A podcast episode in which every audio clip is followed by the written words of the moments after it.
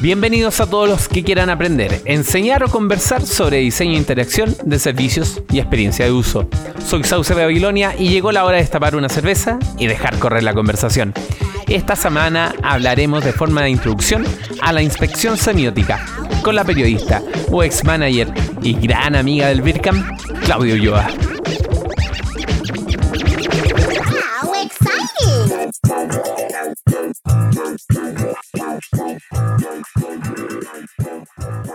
Bienvenido a este nuevo BitCamp, el podcast, con una invitada que ya es de la casa, ya ha estado en un episodio antes. Voy a dejar el link a ese capítulo en particular en las notas de este episodio.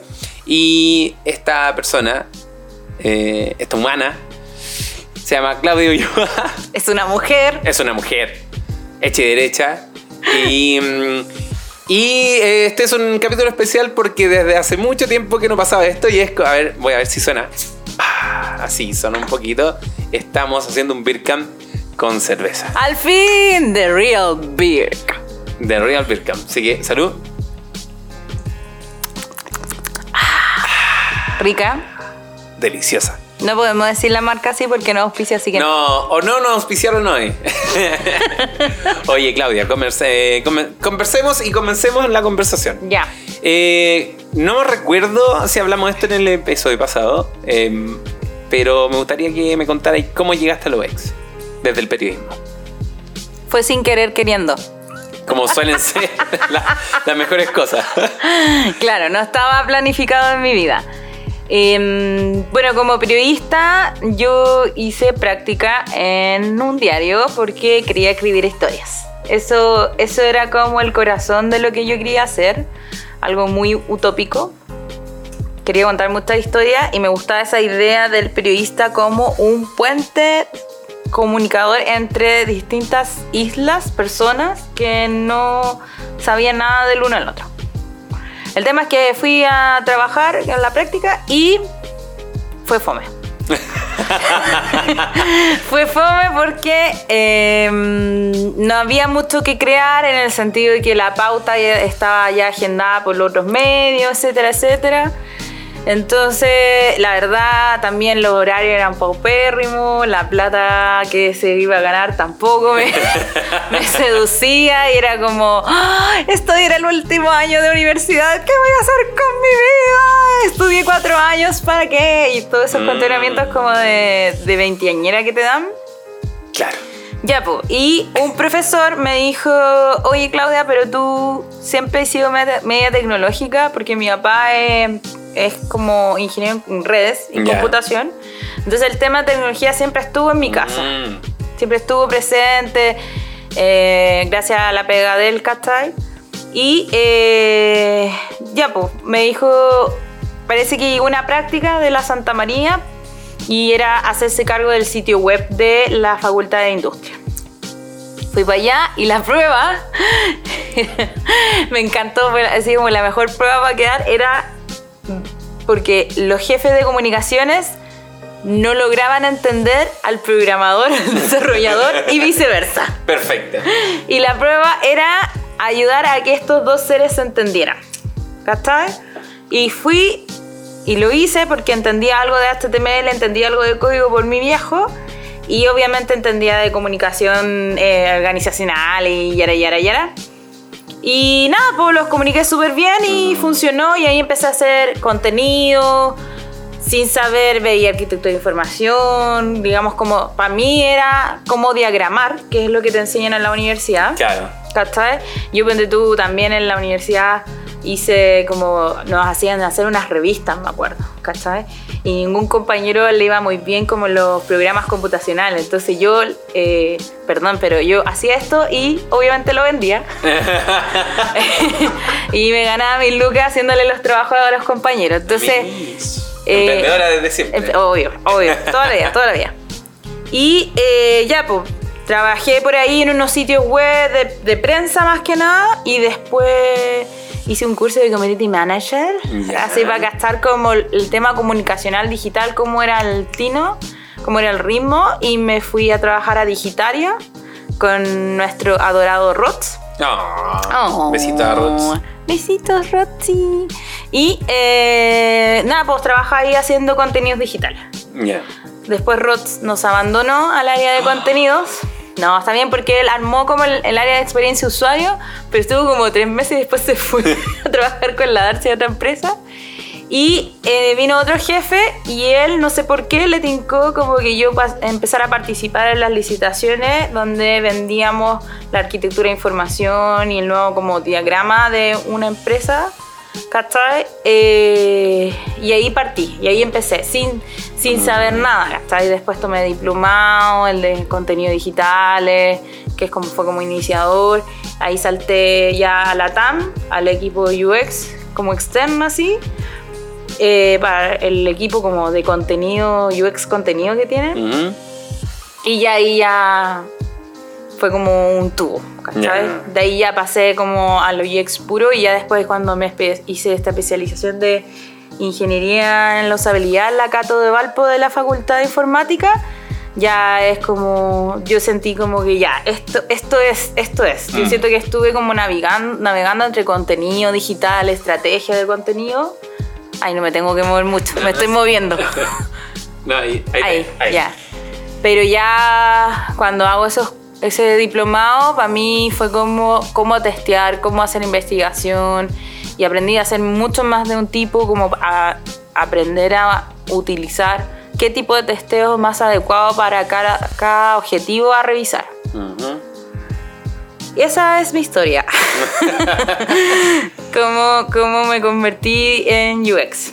Oye, y, esta mm, como un poco de mm, parte de la suerte que te llevó, eh, un- una cosa del azar, eh, hoy día estáis como UX Manager en una gran empresa, en un gran desafío. ¿Cómo es o cómo ha sido ser UX Manager? Eh, mira, había tenido otras experiencias. ¿Podemos nombrar la empresa o no se pueden nombrar? Como tú quieras. Ah, ya. Entonces, sí, pues. Acabo, acabo de preguntarme y, me- y digo que sí. claro. Entonces, eh, ya, mi primera experiencia de UM Manex. Man, no. Gracias. Eh, Un un UX Manager fue en Chile Express. Y, pero ahí era, en el fondo, gestionar el trabajo para eh, que tenía que hacer el área de experiencia de usuario, ¿ya? Algunas cosas las hacíamos y otras las tercerizábamos y ese, esa pega la teníamos que gestionar. Eh, Era un poco eso, como la gestión de la experiencia de usuario. Pero era a nivel nacional. Ahora estoy en un cargo que es UX Manager, pero aquí es como en que te, te, te gusta y te asusta es a nivel LATAM. Entonces estoy en Enel. Por favor, no comentarios sobre los medidores eléctricos, por favor. Gracias. Estoy en Enel y en Enel estamos en cuatro ciudades a nivel Latinoamérica y en Brasil estamos en cuatro más, Mm, que es todo un, casi un continente aparte. aparte, claro, para mí. Entonces, es la misma pega, pero a nivel. O sea. A otra escala. Exacto, Mm. sí. Al principio fue abrumador, fue como, ¿qué hago aquí? Eh, sentimientos también de que esto me iba a superar, ¿cachai? Que a lo mejor no tenía el expertise, no tenía el conocimiento. Me puse a estudiar, que es como mi forma de trabajar el miedo, a leer y poco a poco. Ahora, como no hay un jefe de experiencia usuario ni nada, ni siquiera a nivel mundial, eh, cada UX manager en, en su continente, que heavy, en su continente, está haciendo las cosas como cree, ¿ya? Yo me reuní con ellos y eso fue muy tranquilizador porque me, o sea, en el fondo me hizo ver que esto yo lo podía partir como yo pensaba, ¿cachai? Según mi instinto y a medida que hemos ido haciendo pequeños eh, proyectos, yo he ido sacando entregables importantes para, digamos, que se necesitan como ciertos básicos de un área de experiencia para una empresa. No sé, eh, los mapas de empatía, mejorar Customer Journey, que son como los, los- como los insumos necesarios de un área de experiencia de usuario en cualquier empresa. Entonces, ha sido como tomármelo, que esto es día a día, y, y que no y que si no construyo todo tampoco nadie va a gritar o sea eh, como no había nada el que ya aunque yo haga algo que para mí sea como el 15% para el usuario ya es mutuo. Entiendo. Ya, y eh, bueno, ha sido un trabajo también colaborativo como de ir aprendiendo a trabajar con otros países porque si bien cada, eh, cada país tiene un área de business intelligence o experiencia de cliente, ellos están muy seteados sobre la realidad local de su país, Mm, que es distinto a mi rol, Claro. que es tener un rol más visionario de lo que pasa a nivel transversal. ¿cachai? Que es un poco quizás lo que hace Despegar, que hace Mercado Libre, eh, Latam, por Claro. supuesto. Y ahí ellos tienen un equipo, o sea, son, Sí, un- po, son 20, 30 personas. Aquí es dos manos. Hola. dos manitas pequeñas, pero con mucho amor. No. Oh, sí. Oye, entonces, ¿ese encuentras tú que es el mayor desafío? ¿El hecho de buscar como lugares comunes entre realidades tan distintas? Eh, el mayor desafío es hacer eso cuando nunca se ha hecho. Es cómo comienzas a hacer eso. Es iniciar el camino. Claro.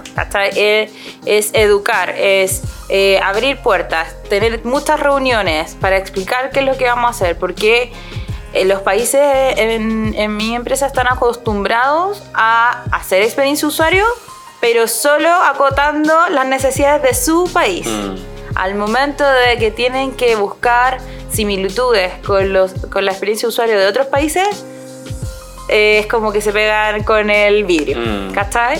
Y ahí entro yo. ¿Te ha tocado mucho evangelizar? Sí, Mm, sí. ¿En qué lo has visto? Evangelizar en el sentido de que eh, también en la empresa están en proceso de pasar a cascada a agilidad. Y entonces en, en cascada es la idea de hacer todo al tiro, porque si no, no se va a hacer. Si no, no tengo la oportunidad de verlo. Eh, y eso crea mucha ansiedad. Entonces, evangelizar en el sentido de hagamos un MVP, un básico, midámoslo, probemos, ap- aprendamos de eso y después seguimos incorporando más necesidades, más dolores, más soluciones, pero es como hay tiempo, o sea, Mm. hay tiempo para ir robusteciendo un sitio web, el usuario, el cliente no se va a morir si no tiene todas las funcionalidades al tiro, eh, porque el usuario creo que está comprobado que se va adaptando. Sí. Y cuando es un servicio básico, eh, no le queda otra más que ver resolverlo de alguna u otra forma. Claro, además que es como. Ya tiene lo, lo nuclear. Mm. Desde ahí es construir una experiencia wow. Claro, exacto. Es como, Entonces, claro. mm. Entonces acá quieren la experiencia wow al tiro, pero no tienen la paciencia de ir construyendo. Claro. Además Y- que no, no la va a tener al tiro porque No. un proyecto en cascada ocho meses después va a tener wow y no va a ser tan wow. Y no va a ser wow porque Eh. va a estar desactualizado. Exacto. Súper. Sí. Oye, y bueno, hablaste de la agilidad. Tú igual está ahí certificada como PO y Scrum Master. Scrum Master, sí. Saludos, saludos por... Sí, no más cerveza para nosotros. Mm. Porque aquí en experiencia usuario hay muchas palabras difíciles hoy Sí, de pronunciar. Oye, pero ¿y cómo has visto tú la agilidad? ¿Cómo has vivido tú la agilidad? ¿Te ha servido? ¿Veis que hay una oportunidad ahí? Mira. ¿Es puro humo? No, no, para nada. No, no, yo no la veo con puro humo, pero sí la he visto. Yo siento que he vivido como la, la agilidad incipiente y esa pobre. pobre, ¿cachai? Porque, por ejemplo, he estado en células que son solo, primero solo de front. Ya, Ya. eso es Mm, No. No, no es agilidad. Exacto. Después, en células sin Scrum Master, sin un Product Owner. Ya, eso, ya, ok. Y utilizando Jira. Ah, pero eso te hace, hace súper... Claro, y eso es súper agile. Agile. Y también mm, he estado en, en células donde empezamos a trabajar sin saber que allá y sin que. Yo te estoy contando hace, no sé, mm, cinco años atrás. Yo tuve el Mm. 2014. eh, sin que me pasen los valores de Scrum, sin que me pasen la Biblia, que no sé, por los 12 principios, Claro. Sin entender cuál es el valor de trabajar con esta metodología. Entonces, eh, yo siento que he ido aprendiendo de la, o sea, lo que es agilidad a golpes. ¿Ya? Porque las empresas que he estado cuando desarrollan agilidad la hacen no como se debe, ¿cachai? A su pinta. Sí. Pero, pero es parte del aprendizaje. po. También esa, ahí a, a golpe aprendí a que lo bonito de la agilidad es que no tiene que estar perfecto a la primera. Exacto. ¿cachai? Y eso como profesional y como ser humano es muy aliviador.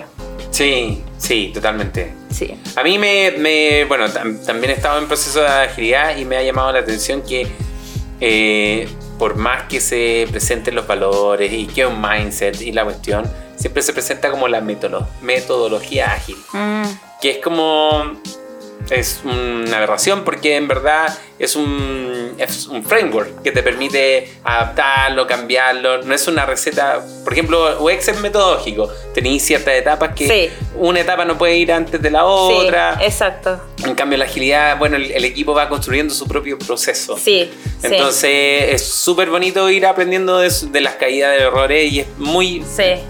del, de- como del valor de la agilidad. po. Entonces, como, como aprendiste tú, en verdad es.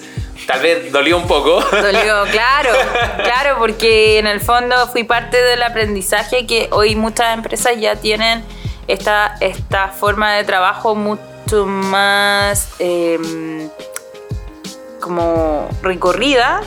Entonces eh, le han sacado el trote, han aprendido estas lecciones, entonces ya hoy día em, son mucho más maduros, tienen células maduras, qué sé yo. Eh, pero eh, a mí me gustó haber estado ahí, pues en los inicios de. Estuve en la TAM cuando estaba recién en eso, estuve en Telefónica más y más D, en Santander también estuve parte como de una célula, pero era como de, de la que definía el, el trabajo para las demás células, que era como la célula principal. Eh, y ninguna de esas yo trabajé con agilidad como se debe, Puta y dura. claro. Pero eh, para mí fue un aprendizaje de lo que no hay que hacer. ¿ya? Y eso fue tremendamente útil porque hoy en día tengo células que trabajan para, para mi área, que es el área de TI de NEL, y puedo corregir. Mm. ¿Cachai? Puedo corregir, puedo decir al tiro, oye, esto no, esto no va a ser así. ¿Por qué? Porque si hacen esto, pasa esto, esto, porque lo viví. ¿Cachai? Ya tenéis la experiencia. Es un poco eso. Ahora, yo en particular, si el producto realmente es útil hacerlo en agilidad o en cascada, de como, como cuento, nunca eh, participé mucho en, en experiencias que realmente aplicaran agilidad. Solamente en una yo sentí que hubo un producto final que a mí me satisfaciera. Mm. ¿ya? Esa vez mm, ap- apostamos por agilidad como un 60%. Pero el UX que lideraba eso era Jo- José Leociondo, que igual es conocido como en el rubro internacional de la UX. Y, y él era seco. Y él hizo que eso fuera una- un muy buen trabajo, ¿cachai? Eh, que es el cambio de pasaje de la TAM. Ujú. Em, pero, pero en realidad los otros no le seguí el rumbo de lo que pasó eh, por, por cambios de pega, etcétera. Eh, mejores también, no sé, ambiciones de, de dónde yo me quería proyectar. Y mm, lo que sí he sido observante de productos buenos que han trabajado metodología ágil, como la aplicación Banco de Chile, que para mí es un buen ejemplo. ¿Cachai? Claro. De que se. de cómo se puede aplicar agilidad y sirve. Sirve para ir haciendo mejoras, release, eh, van testeando, van probando. Se nota que han hecho cambios en base al testeo. Eso yo lo encuentro como aplaudo. Me van a abrir la segunda cerveza. Yo no sé qué va a pasar de esto. No sé cómo vamos a terminar aquí. ¿no? Oye, yo soy, bueno, soy cliente del Chile y me encanta la aplicación, en verdad. Saltamos de un. Años luz, años Sí, luz. sí, sí, sin duda. Oye, pero me, me dijiste que, bueno, ahora está ahí en, en TI en él. Sí, En en- donde se ve la experiencia de, O sea- de uso. Sí, yo soy la prim- el primer eh, perfil contratado en el área de TI de NEL que se llama Global Digital Solution. Mm. eh, y el, el primero en la TAM y el tercero a nivel mundial. Entonces, igual tú estudiaste ingeniería en la en la facultad de... Sí, sí, en el diplomado que es de experiencia usuario y usabilidad te enseñan lo que es la ingeniería de la usabilidad. Por favor, cuéntame qué es la ingeniería de usabilidad, que suena tan así como... Espera, yo conozco la usabilidad, pero ¿ingeniería de la usabilidad? Sí, es que es entender eh, una perspectiva desde la interacción humano-computador.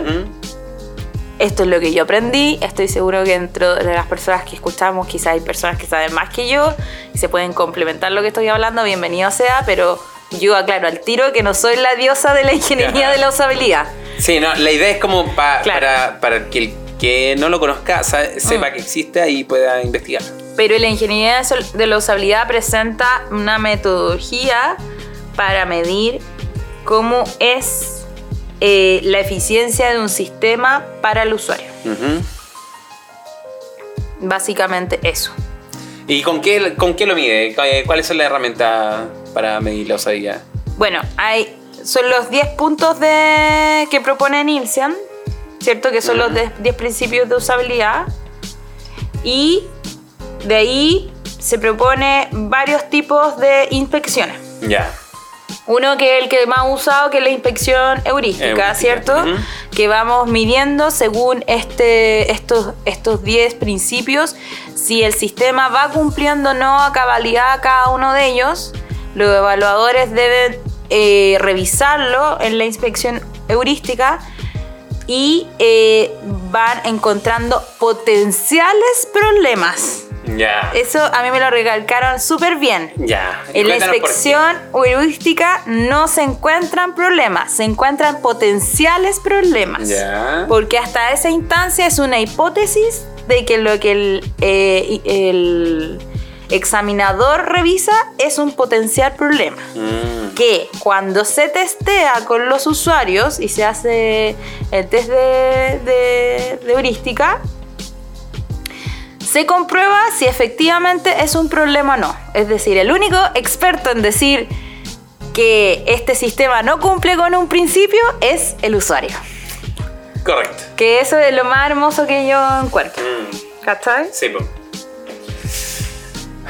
Y bueno, eh, igual tú, antes de, de, de- de grabar, tú me hablabas de que, bueno, esa es una herramienta de los 10 puntos. Sí. Pero había una herramienta que a ti en particular te parece muy, muy interesante y que es la eh, inspe- in- Inspección semiótica. Dilo tú, por favor. ya- Inspección semiótica.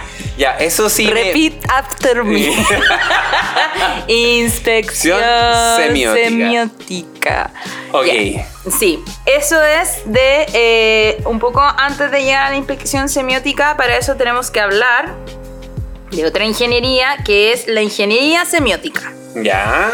Que esto es también otra perspectiva de la interacción humano-computador, que es eh, la perspectiva de la comunicación entre las personas y los diseñadores o, la gente de negocio a través del computador, o sea, a través de- del, sistema Del sistema. a medir en sí.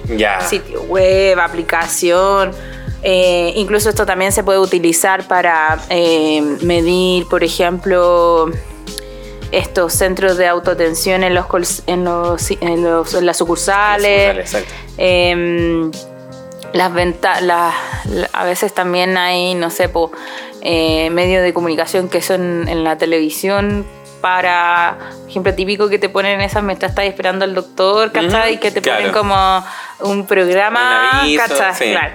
Todo eso se puede medir porque en el fondo es como medir este medio de comunicación que es digital, que puede ser la app, sitio web, qué sé yo, eh, a través de la comunicación que sucede entre el usuario y el, el diseñador. Entonces aquí sucede una conexión entre la semiótica y la informática. Esta cuestión es técnica, técnica, que técnica. Aquí ya nos estamos metiendo en terreno Por eso era necesario un par de cervezas. Claro, sí. Sí, no, sí, es, es- es terreno cabezón. ¿Y qué hace? Es que Ya, voy a, ahora cuento los pasos, ¿no? Sí, cuéntanos los pasos, por ¿Cómo favor. hacer una inspección semiótica? Eso, en la así, ingeniería de la semiótica, Así se va a llamar el podcast. claro. Ya, por favor, Esto repite, es- repite lo que te interrumpí. Ah, ya. ¿Cómo? Ah, no digas, se me olvidó. ¿Cómo realizar? ¿Cómo realizar, ¿Cómo realizar una inspección semiótica en la ingeniería de la semiótica en que medimos eh, la comunicación entre el usuario y el diseñador? Oh, me cansé de escucharlo. Y eso, señores y señoras, se mide en números. Por, Sí. lo- por eso es súper importante aprender a hacer este test o, o la inspección de semiótica y junto con el test de comunicabilidad que se llama, porque el resultado es número, ¿ya? Y ese número se puede presentar a muchos gerentes que hablan ese lenguaje y Exacto. no otro, Hermoso. ¿ya? Por favor, yo voy a tomar nota. Ya. Entonces, pensemos con la receta. ¿Ya? Primero, esto parte igual como el test de, us- de usabilidad de heurística, donde se hace una inspección heurística. ¿Ya?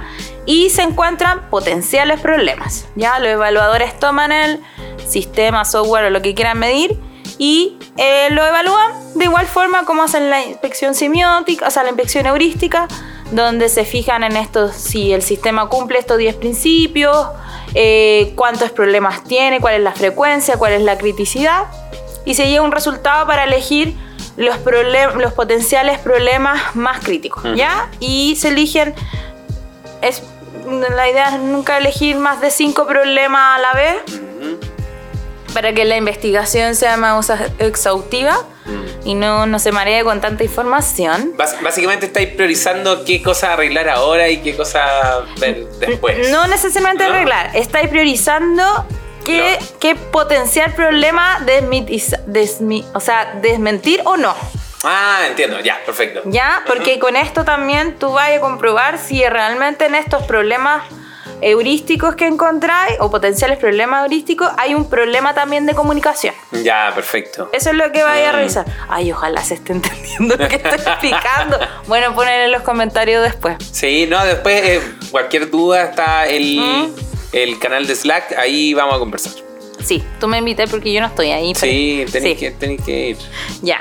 Entonces, eh, ya conté cuáles son los objetivos, ya. Y se miden, entonces, igual que una inspección heurística, se mide los, los 10 principios para revisar lo- la criticidad, la frecuencia y se eligen algunos potenciales problemas para revisar eh, cómo es la comunicabilidad entre el usuario y el diseño en esos puntos. Ya.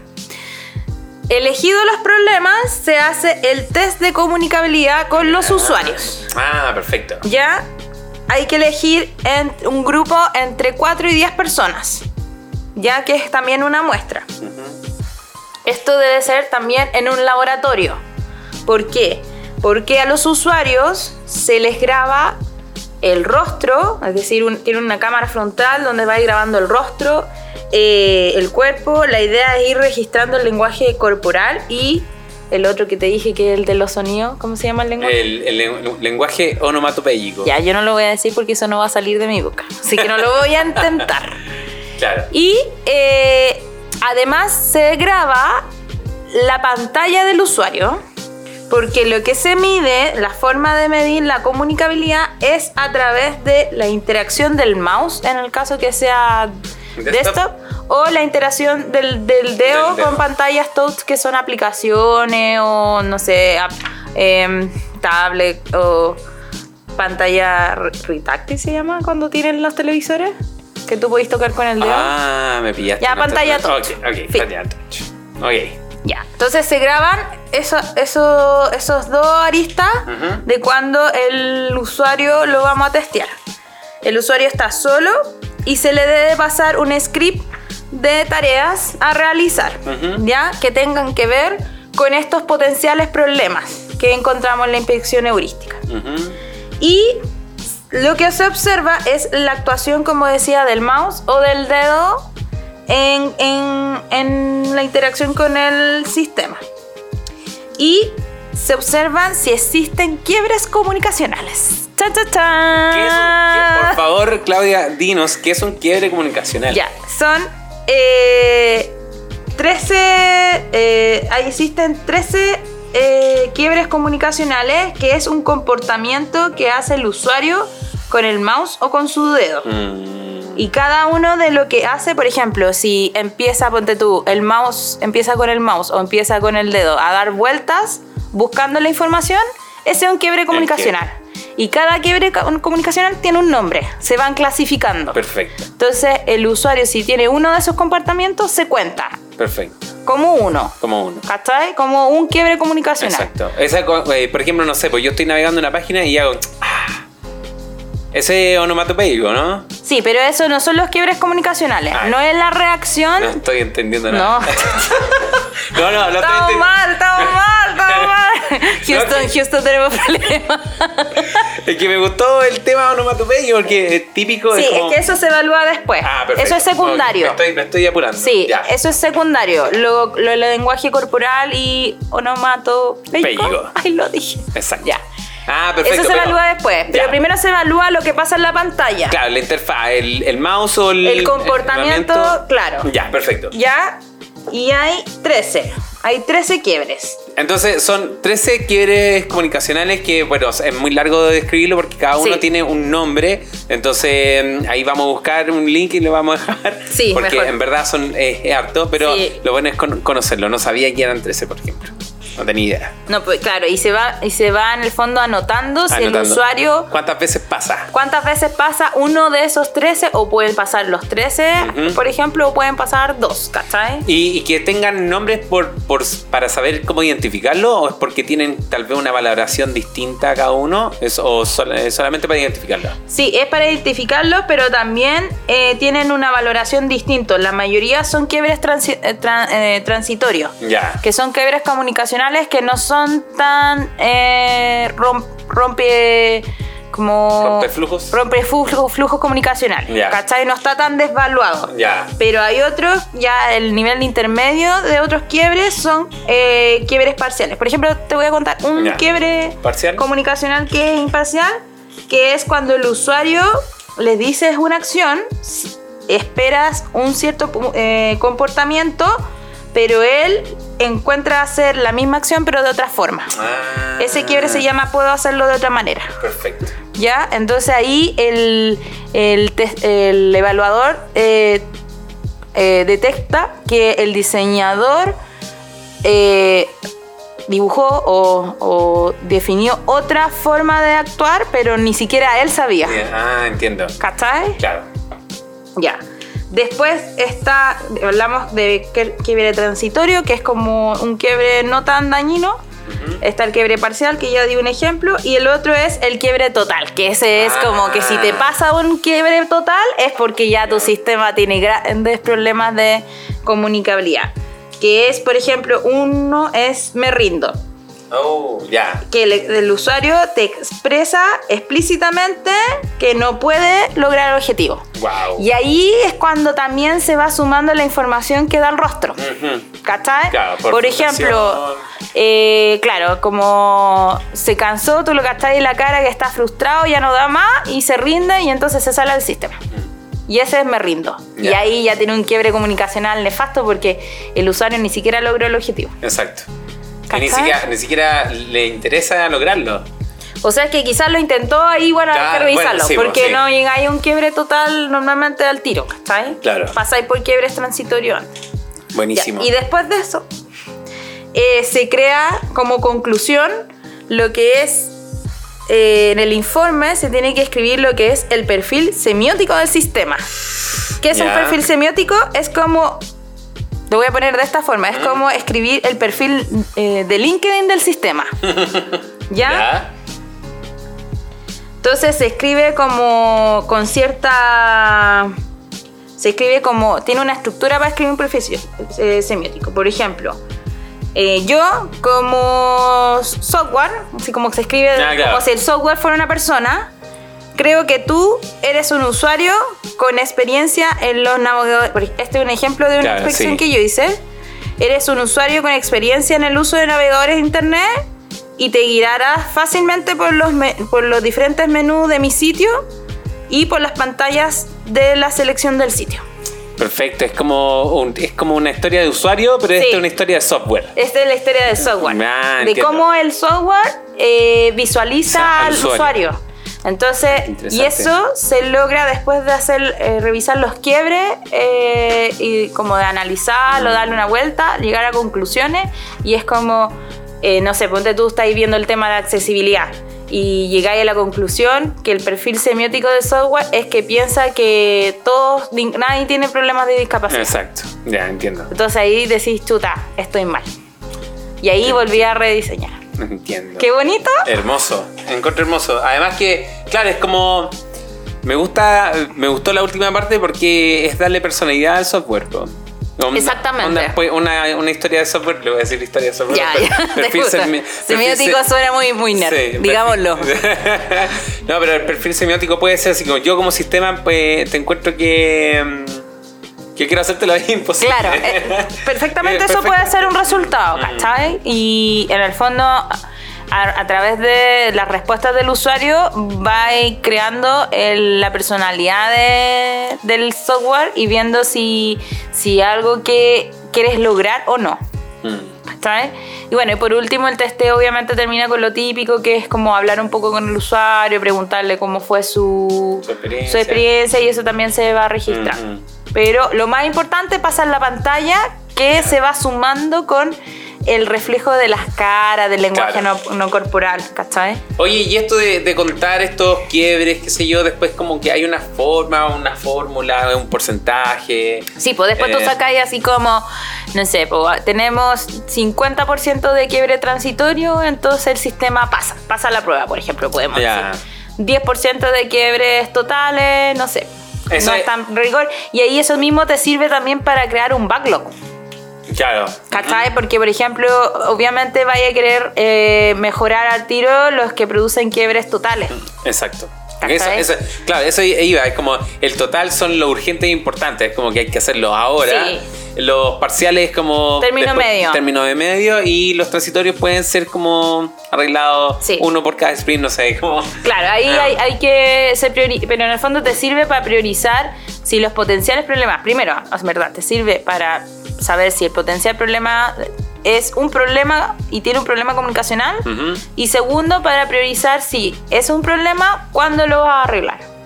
Perfecto. ¿Con cuánta urgencia se Con- necesita? Exacto. Oye, y hablaste de porcentaje, entonces, ¿es como lo saco sobre los porcentajes de todos los quiebres comunicacionales? Sí, po. tenéis que sacar, por ejemplo, sacáis un promedio, no sé, eh, a mí me pasó en un estudio que son 13 quiebres y encontramos solo 10. Ya. De los 10 quiebres eh, que se presentaban, había una frecuencia, no sé, po, de, había uno que era el que más se representaba, que pasaba 10 veces. Mm.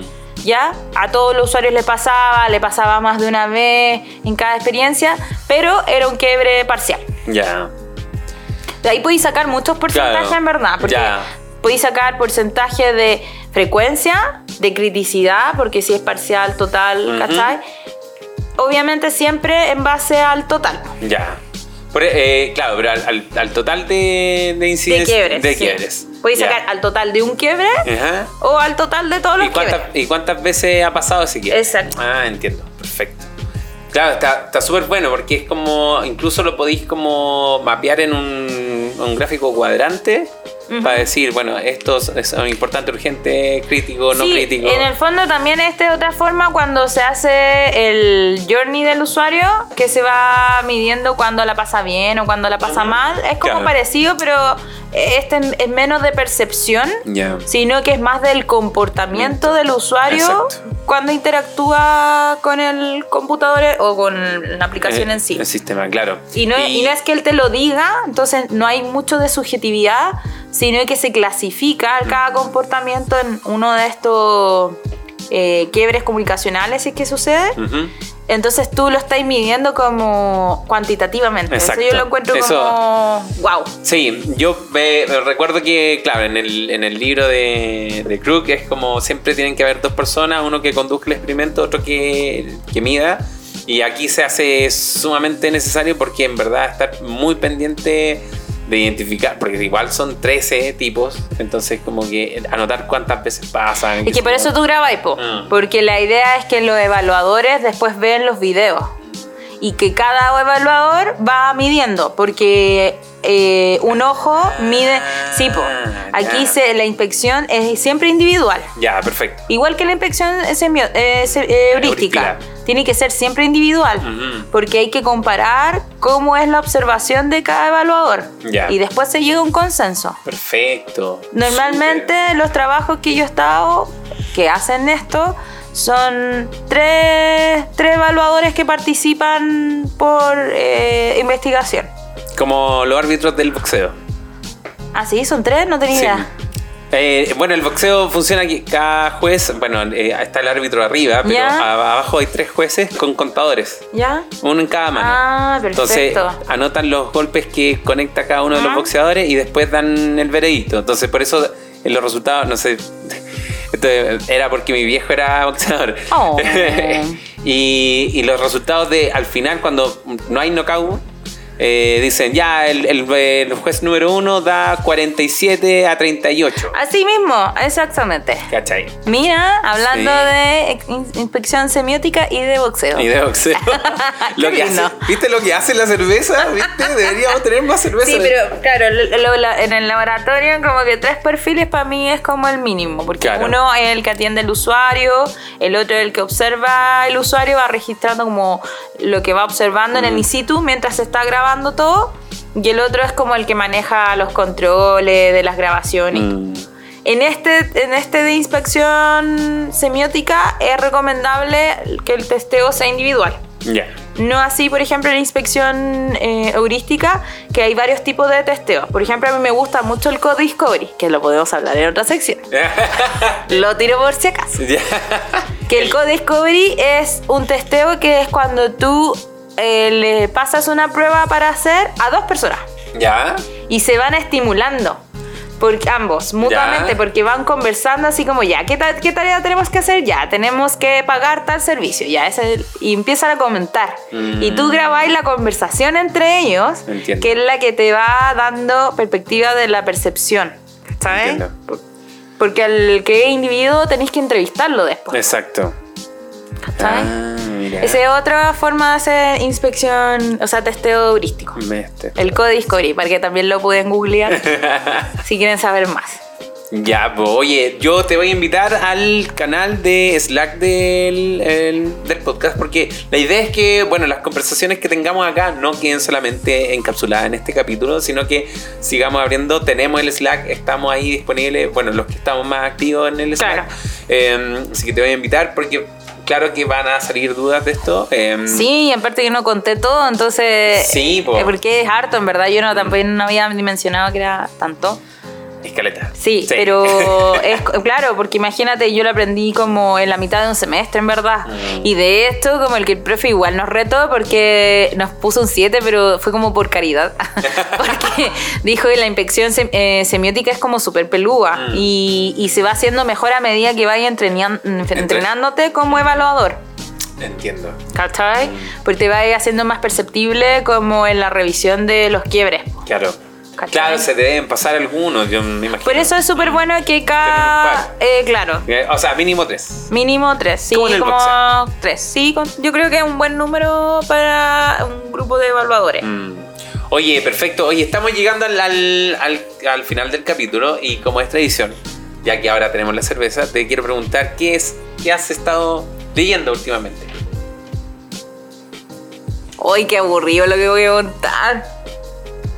Pero he estado leyendo deshabilidad.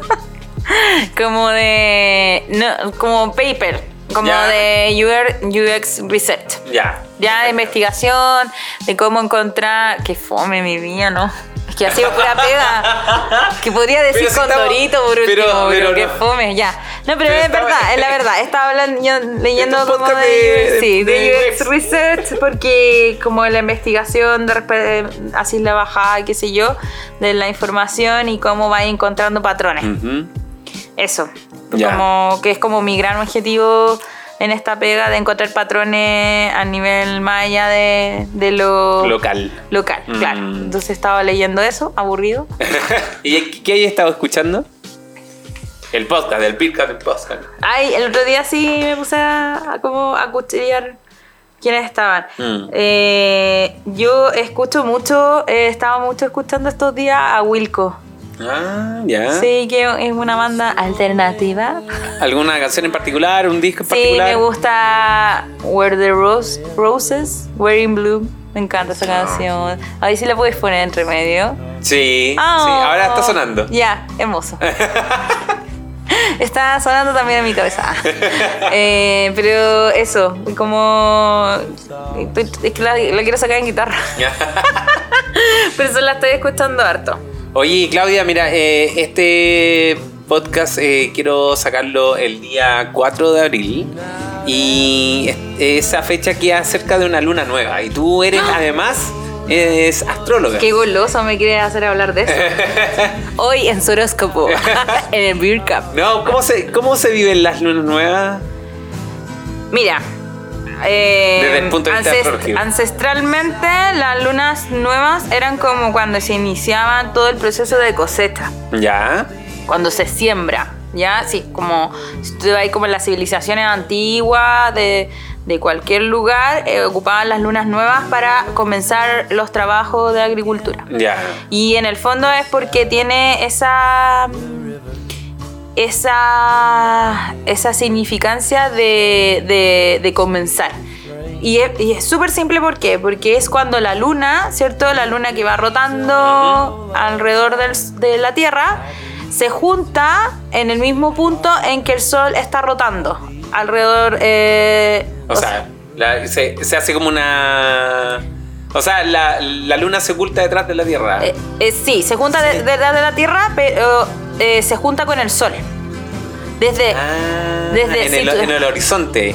claro, pero se, o sea, es vista desde situados en la Tierra. Claro. ¿Cierto? Porque cuando tú estudias astrología te dicen que el Sol es el centro. Sí. ¿Cierto? Sí. Ya. Pero la astrología es plantear eh, lo que pasa en el universo cuando en la Tierra es el centro. En- ah, perfecto. ¿Cachai? Entonces el Sol, o sea, eh, la Tierra va girando alrededor del Sol y a su vez la Luna, ¿cierto? Exacto.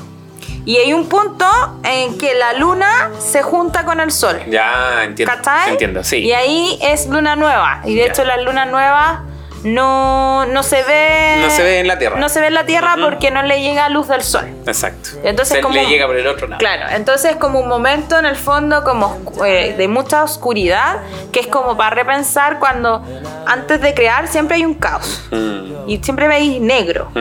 Y ahí empezáis como de a poco en el fondo, es como un momento para imaginar, para crear, para sembrar o para pensar qué quería hacer. Exacto. Es eso, ¿sabes?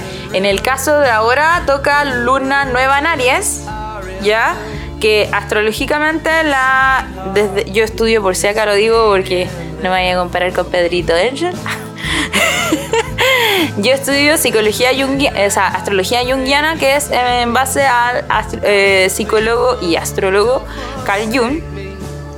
Y en eso, eh, la, no sé, todo tiene que estar basado en un autor. Sí, y eh, la energía de Aries habla de inicios, de comienzos. Más encima. De nuevas etapas, ¿cachai?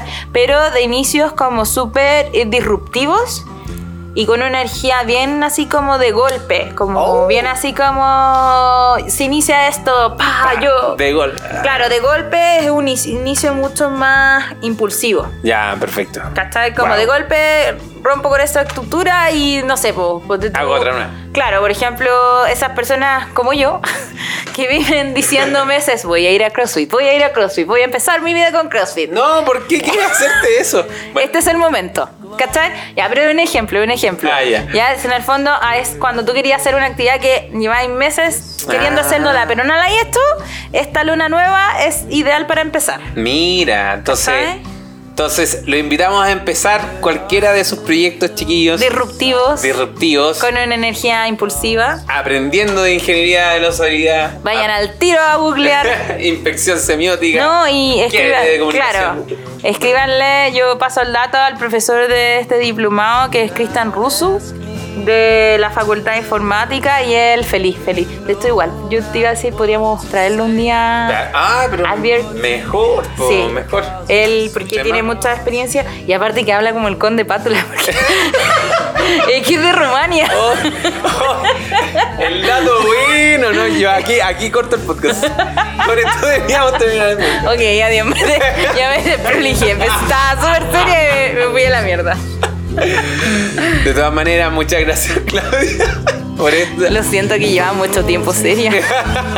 No podía más. sabiduría y además con bonus track de cómo empezar esta luna nueva disruptiva en Aries. Gracias. Gracias a ti. Espero que no se hayan aburrido mucho. No, Adiós. súper interesante todo. Bajar todo el conocimiento a un indicador numeral siempre nos ayudará a comunicar a nuestro grupo de interés dónde poner los esfuerzos y mejorar la experiencia de nuestras soluciones. Una herramienta invaluable para tener en nuestra toolbox de UX. Invitaré a Claudia a ser parte del canal que el podcast tiene en Slack para tener la guía si necesitan o quieren profundizar más en el tema. Muchas gracias Claudia por compartir tu conocimiento con un bonus track astrológico porque... ¿Por qué no? Las canciones que escuchas en este podcast son de Revolution Point. Para seguir conversando nos puedes encontrar en nuestro grupo de Facebook de Isla Santiago o en ixdasantiago.cl. Agradecemos a Two Brains, Tres Días, Continuo y Get On Board por hacer posible este podcast. Y a mí me encuentras en Twitter como Sauce Babilonia y esto fue Pircam, el podcast, una producción perenne, orgullosa de ser parte de Isla Santiago. Hasta la próxima cerveza.